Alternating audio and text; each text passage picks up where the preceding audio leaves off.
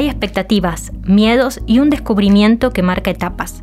Así es como subyace en la mente de todos nosotros al recordar las experiencias del pasado y esas memorias de cuando éramos más chicos, nuestra famosa primera vez.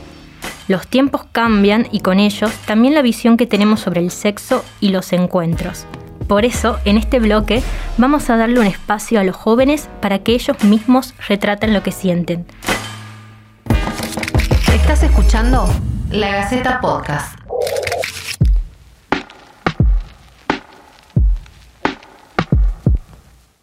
Pero antes de seguir, quería contarles que este podcast está auspiciado por el sex shop Amsterdam Love y que podés seguirlos a través de sus redes sociales como Amsterdam Love Store. Tenemos con nosotros a Jesús Alderete, que es profesor y tiene 28 años, y a Micaela Tapia, con 25 y estudiante de Ingeniería Química. Bienvenidos chicos a este podcast. Gracias. Gracias. Bueno, acá lo principal y el detonante es cómo fue su primera vez sexual, ya que ahora todos somos jóvenes, pero hubo un momento en que las hormonas y todos los demás también nos jugaban una buena pasada. bueno, mi primera vez fue con el que después fue mi novio. Yo tenía 15 años y bueno, veníamos bien, obviamente con todo, las hormonas a full de cuando eras chica y con las ganas, con lo que te gustaba la otra persona, pero sí me dolió. Sí me dolió la primera vez y también me asusté mucho porque al estar tan estrecho, y al ser mi primera vez, lógicamente, se tuvo que sacar el preservativo y yo no sabía. Entonces cuando yo después me di cuenta, me asusté un montón y dije, no, ya está, estoy embarazada.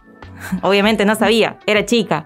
Y le dije y me volví loca y bueno, tuve que tomar la pastilla del día después que cuando después me di cuenta y fui aprendiendo un poco más de cómo era la cuestión, me arrepentí y dije, qué bárbaro, cómo no, no sabía, este, y tuve que alterar mucho mi ciclo y no estuvo bueno. Bien, y es bastante fuerte lo que contás, porque con 15 años tuviste que meterte también a ese circuito de, de averiguar qué se podía hacer. ¿Cómo lo viviste? ¿Le contaste a alguna amiga, a tu familia? le conté a una amiga mía y ella fue la que me acompañó a comprar la pastilla y de hecho ella me la compró porque yo tenía mucha vergüenza. Mucha vergüenza. ¿Sentiste que por ahí te podían juzgar incluso los propios vendedores? Que es algo que pasa, ¿no? Sí, sí, sí, tal cual. Aparte yo con esa edad, 15 años, ir a pedir una pastilla el día después en la farmacia, horrible. Jesús, y vos que tenés la otra mirada, ¿no? ¿Cómo fue tu primera vez? En mi caso fue, no sé si tanto la otra mirada, digamos, porque fue cuando tenía 16, eh, 17 años. Yo soy gay y era una cuestión de que en ese momento, eh, imagínate, ahora tengo 28, esto ha pasado hace mucho, y era como una falta de información que tenía en el no saber, eh, iba a ser la primera vez estando yo con un chico, y era un montón me asustaba. Inclusive creo que cuando estaba con él en medio de, ni había empezado nada y como que me sentía que me bajó la presión, no sé, un, un, desmayo ahí, asustadísimo estaba porque no conocía, no sabía más de lo que había visto en videos que no, no es lo mismo que que alguien te explique cómo, cómo es el proceso, cómo tenés que dilatar, cómo tenés que, eh, cómo que cuidarte. En el tema del cuidado, el, el preservativo siempre lo he tenido muy presente, pero desde el punto de más que por protección o por información, sino por la desinformación y el miedo, porque era como un miedo constante de, de las enfermedades y como, como te digo, tenía 17 años, o sea, era no sé, habrá sido en el 2008, 2009, y, nadie te enseñaba que como que no estaba mal ser gay. O sea, era mucha, mucha presión, el, el, círculo que te decían, ah, no, pero eso, ir a bailar un boliche gay te lo pintaban como un antro donde era todo contra todo, una cosa así. Y la primera vez ha sido bastante, no sé si linda, porque era más por curiosidad que por el hecho de, decir que en realidad quería estar con él, como que lo amaba. quería romper esa barrera y descubrir que había del otro lado. Y saber qué, se sentía. Quizás después con el tiempo, porque creo que habré estado, no sé, cinco meses con ese chico. Y encima él era más grande que yo. Quizás después he ido experimentando otras cosas y me he ido sintiendo más cómodo. pero no era lo que tenía en mi cabeza, no era el, el, cuentito que nos armamos de la primera vez, que va a durar para siempre y que no, la verdad que, que no. La vida es un continuo de aprendizajes, errores y reflexiones. Y al pensar en el sexo, como dijimos, la educación es clave. Para hablar desde la perspectiva profesional, tenemos una vez más a la sexóloga Mileva Pavichit, quien brinda desde la Fundación para la Salud Sexual, Fundasex, charlas sobre ESI y talleres de capacitación. Buen día, Mile. Hola, ¿qué tal, Guada? Lo primero que tenemos que preguntar acá, ya que charlamos y mostramos experiencias en primera persona, es desde tu perspectiva, eh, ¿cómo viven sus primeras veces los jóvenes? ¿Y qué componentes consideras claves para el futuro y que empiece a funcionar esto? ¿Es como un suceso personal muy importante para ellos? ¿Cómo se vive? Lo es, eh, es un hito que marca, como decimos siempre, la biografía sexual de cada persona, ¿no? O sea, siempre en esos momentos que son significativos en nuestra biografía sexual, la primera vez es uno de esos momentos importantes. Las y los adolescentes eh, lo van a vivenciar dependiendo mucho de cómo sea la educación que hayan recibido, la educación sexual que hayan recibido. Eh, vamos a poner entre paréntesis la aclaración de que todas las personas recibimos educación sexual, aunque no sea sistematizada en la escuela, ¿no? O sea, no se puede no educar en sexualidad. Con los mensajes, con las actitudes, con lo que se dice en casa y en los medios también hay educación sexual. Entonces, eh, vamos a hacer una distinción que me parece importante y que es que también la van a vivir con sus particularidades, depende si son varones, si son mujeres o si son personas de identidades no binarias. Y en estos casos, ¿sintieron cierta presión de, su entorno por la edad o, de sus parejas sexuales para concretar y tener sexo o no? Yo sí sentí presión de, de mi pareja, porque ya veníamos hace creo que seis meses Franeleo va, Franeleo viene y, yo decía, bueno, no, no, porque tengo miedo, me duele, no quiero, pensaba que era muy chica. Hasta que un día es como que el día que lo hicimos, lo hicimos porque él se enojó y dijo, como que ya estoy cansado. Y dije, bueno, está bien, dije yo. Y fue, y pasó. Pero no, no era lo planeado. Quizás no me hubiese gustado que sea así, de esa forma, sino que yo realmente quiera y no porque él se haya enojado. A mí me ha pasado algo parecido, digamos, o sea, porque la primera vez ha sido más como, no, no quiero, ya está, hasta aquí llegué porque me había sentido mal y como que me insistió, me insistió y bueno, pasó más porque él quería que porque yo, porque yo estaba asustadísimo, tenía miedo. Sobre las mujeres, el mandato más fuerte que pesa sobre las chicas adolescentes eh, lo estamos viendo en la presión que sienten por parte de sus noviecitos o con los chicos que se están viendo, ¿no? Eh, muchas veces son, digamos, caen en la manipulación de la muestra de amor, de la prueba de amor, eh, de que ya es tiempo, de que si no lo hago con vos, lo hago con otra, ¿no? Desde la justificación de la urgencia sexual. Tienen un montón de argumentos para condicionarla, para presionarla. Y si la chica no está empoderada, si no está adueñada y no conoce sus derechos, puede caer en estas situaciones y es como un camino sin retorno, porque si no supo decir que no por su propia voluntad, bueno, después, ¿cómo puede ser que me digas que no? Y ahí empieza una especie de tortura psicológica y estamos hablando de violencia de género. Entonces esta es una consecuencia que yo creo que es la más grave consecuencia de cuando una adolescente se inicia tempranamente, forzada, presionada, condicionada y está respondiendo al deseo de un otro y a una expectativa de un otro, no a su propio deseo, ¿no? Y a su propio momento.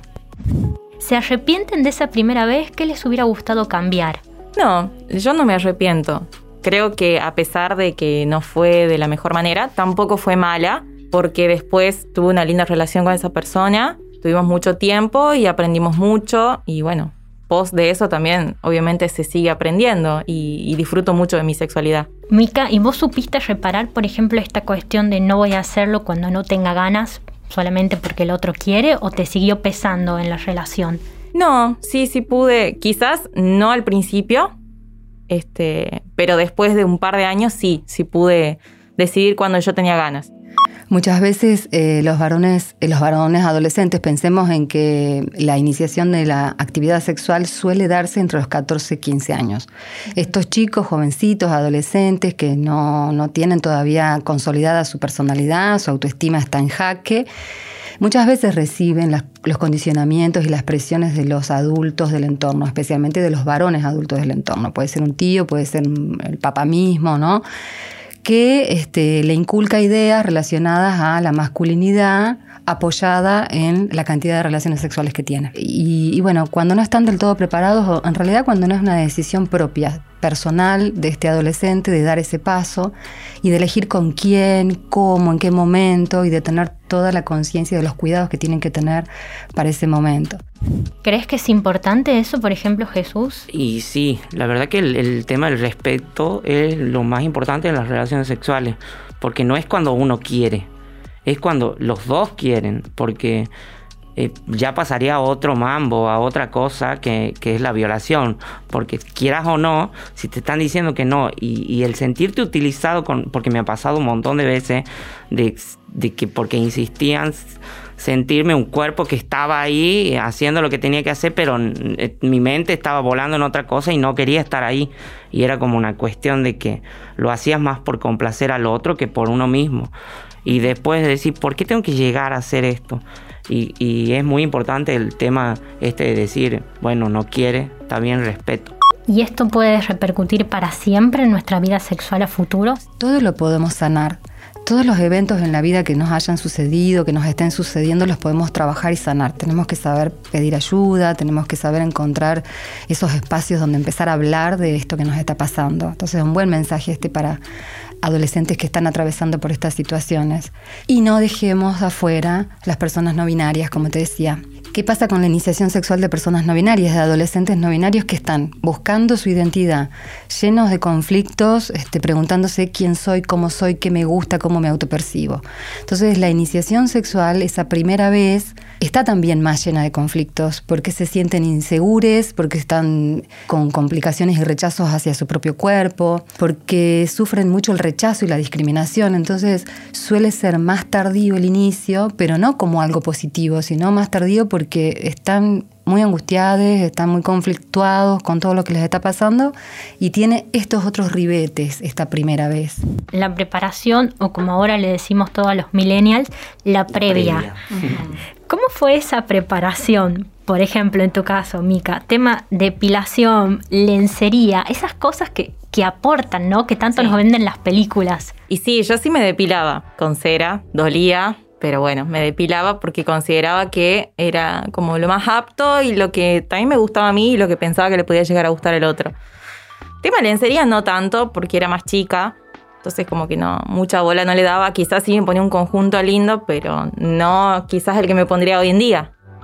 Pero bueno, sí, sí hubo una pequeña preparación. Sí, en mi caso igual, digamos. Sí, el tema de la higiene, el estar eh, bien... Eso, eso no lo sabía hasta mucho después en ese momento creo que ha sido una ducha de una hora, eh, el, depilarme, y, pero para estar un poco más cómodo conmigo mismo y que la otra persona también. Y como no sabía nada, o sea, en ese momento era lo único que se me ocurría hacer.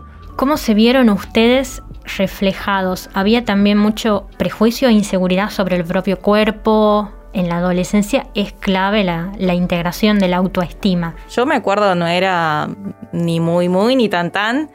Tenía un cuerpo normal, pero sí me sentía insegura también. Es como que me daba vergüenza, quizás el tamaño de mis pechos decía, mm, como que era muy grande, entonces me daba vergüenza, o, no, o sentía que no tenía nada de cola.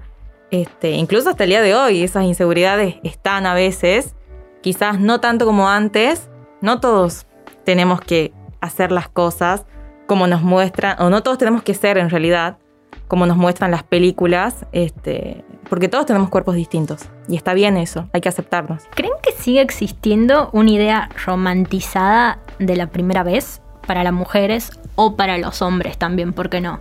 Sí, yo creo que sí, pero al menos yo ya no lo pienso así, pero hay muchas personas que todavía sí lo piensan. Tengo un par de amigas que no tuvieron su primera vez son más chicas que yo, quizás tienen 21, 23, y están pensando en esto. Y yo les aconsejo, les digo, bueno, no romantices tanto la primera vez, si simplemente tenés ganas de hacerlo y es algo que vos querés, que necesitas, y hacerlo cuando te sientas en confianza, nadie te va, te va a juzgar ni te va a decir eso está mal. Para mí tiene que hacerlo cuando tenga ganas. Y eso también tiene un, poco de culpa la televisión, eh, el hecho de romantizar la primera vez. Imagínate, yo me he criado con Rebelde Way, que los veía ahí abrazados abajo de la escalera, las florcitas, todo, y cuando llegaban, no. O sea, no era así. Y, uno idealiza mucho por lo que ve, por lo que consume, cuando la realidad es... Quizás Está bueno si llega a ser así, la verdad genial, tremendo, para una primera vez va a ser, y más si es con alguien que de verdad querés, pero también uno tiene que, disfrutar de la sexualidad y no decir, no, yo, yo la primera vez voy a estar con mi príncipe azul. Y un tema bastante peliagudo que aparece al hablar de primeras veces es la noción de virginidad. Está cargada de componentes religiosos, componentes culturales, sociales, económicos en parte.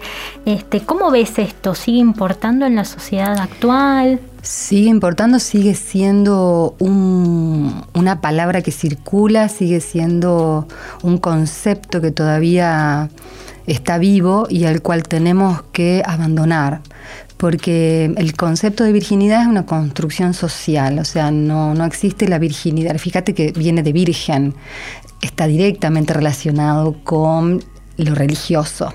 Entonces, si lo pensamos un poquito, podemos darnos cuenta que a la mujer se le asigna este mandato que corresponde al estereotipo de género de la mujer pura y virgen, que llega al matrimonio sin haber tenido relaciones sexuales.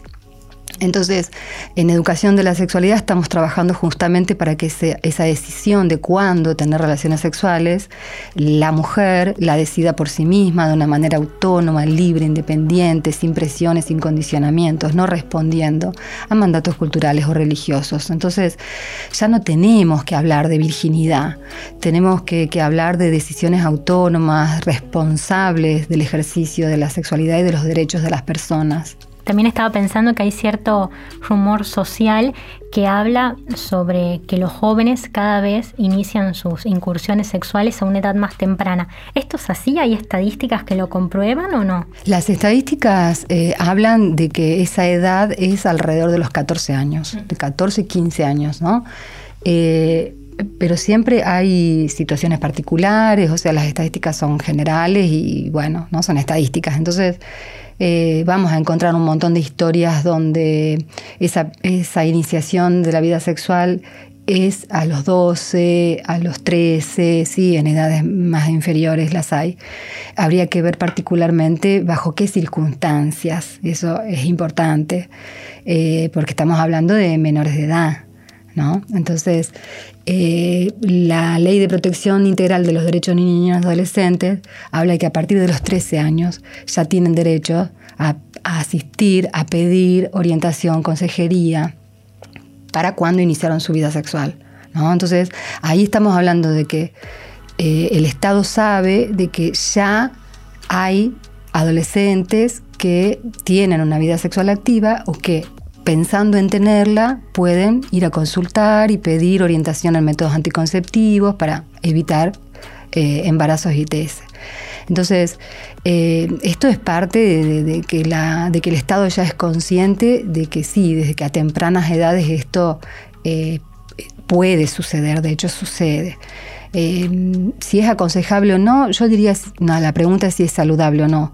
Son menores de edad, y la decisión de, la, de, iniciar la vida sexual tiene que ir acompañada de una maduración psicológica que incluya eh, para qué lo hago, este, qué sentido tiene, o si me estoy dejando llevar por una cuestión que es impulsiva y no y creo que no lo puedo manejar, eh, con quién elijo hacerlo, o si estoy siendo forzado o forzada por, por o manipulada por alguna persona que me lleva 5 o 6 años y donde esa edad significa un montón.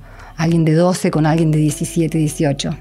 ¿Y consideran que los adolescentes ahora ven distinto el sexo porque hay bastantes estadísticas que dicen que se está teniendo sexo desde edades más tempranas, Sí, si se quiere. Me ha pasado que he escuchado comentarios, no sé si era, pero no sé, 13 años ya. No me ha hecho. Incluso ¿Qué? más chicos, 11 yo también escuché. Pero 13 años, o sea, la verdad que ahora creo que es el momento de dar más información, de enseñar más, porque los chicos vienen con, con como que están más abiertos de mente para, por así decirlo, entre comillas, pero le falta muchísima información. Siempre estaba la charlita, sea con el padre o con la madre, donde te explicaban los conceptos básicos, si se quiere. ¿Ustedes también las tuvieron? ¿Cómo la vivieron? Sí, yo la tuve. En mi caso yo la tuve con mi papá, porque yo no tengo mamá. Y mi papá siempre me decía, usen preservativo, usen preservativo, usen preservativo. Y era todo lo que nos decía. Yo la verdad que esa charla no recuerdo haberla tenido nunca. No sé si era por la barrera que ellos veían, porque cuando yo les digo que soy gay me dicen, bueno, sí, ya sabíamos, una cosa así. Pero no sé si era esa barrera que no les, no les permitía a ellos acercarse. Quizá lo más cercano a esa charlita que me han dicho, bueno, cuídate cuando tengas a alguien con quien está, está en la casa, no en cualquier otro lado, pero ha sido muy superficial, nunca ha sido como, como tan puntual.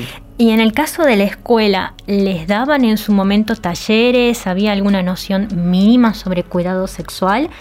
La verdad que lo básico, pero lo básico y siempre superficial.